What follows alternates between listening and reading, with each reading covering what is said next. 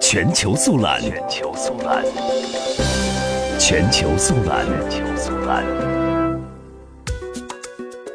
据法新社报道，美国主导的打击伊斯兰国联军表示，获得美国支持的部队于当地时间六月六号进攻 IS 在叙利亚的大本营拉卡，目的在于对圣战分子实施决定性打击。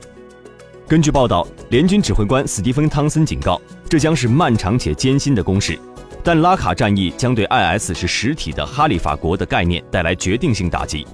他指出，他们都看见曼彻斯特遭遇的邪恶攻击，伊斯兰国威胁所有国家，不止伊拉克和叙利亚，还包括他们的家园。此外，当天叙利亚民主军宣布夺回拉卡，进入最新阶段，并且迅速表示他们首次将进入城市边界。